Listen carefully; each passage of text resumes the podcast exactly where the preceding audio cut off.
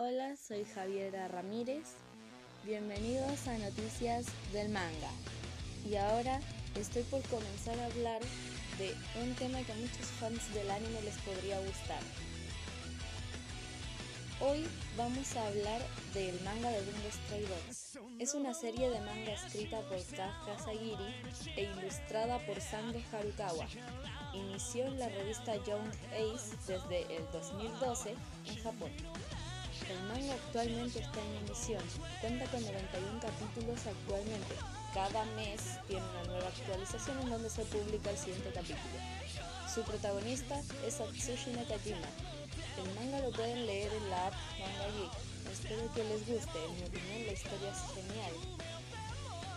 Tiene acción, misterio, comedia y escenas sobrenaturales. Se trata de detectives, mafiosos y terroristas.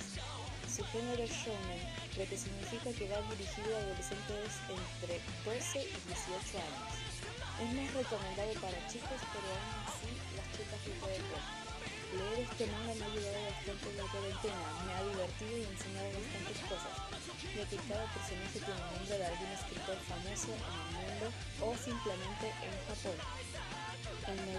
En la historia se puede encontrar al escritor Francis Fitzgerald, Dazai Osamu, Nikolai Gogol, Fyodor Dostoyevsky, Lucy Montgomery y muchos más.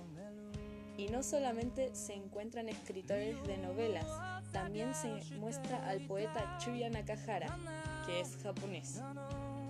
Yo les recomiendo leer el manga y ver el anime, ya que así sabrán todos los detalles de la historia, porque hay unas escenas que tiene que ver con la historia del manga, sí, pero se muestran en el anime. Entonces, si leen solamente el manga, no van a entender muy bien.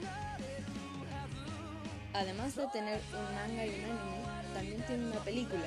Su nombre es Bungo Stray Dogs Dead Apple, lo que en español significa manzana de la muerte. Los que cantan los openings y endings son dos bandas, conocidas como Grand Rodeo y Look Live. Grand Rodeo es el que se encarga de los openings y Look Live se encarga de los endings. Entre el anime y el manga, el manga tiene muchos más capítulos. Aquí acabamos. Muchas gracias por oírme. Si les gustó mi contenido pueden comentarlo en las redes sociales y si quieren que hable de otro manga, escriban el nombre y yo hablaré de él. Gracias por todo y nos vemos la próxima.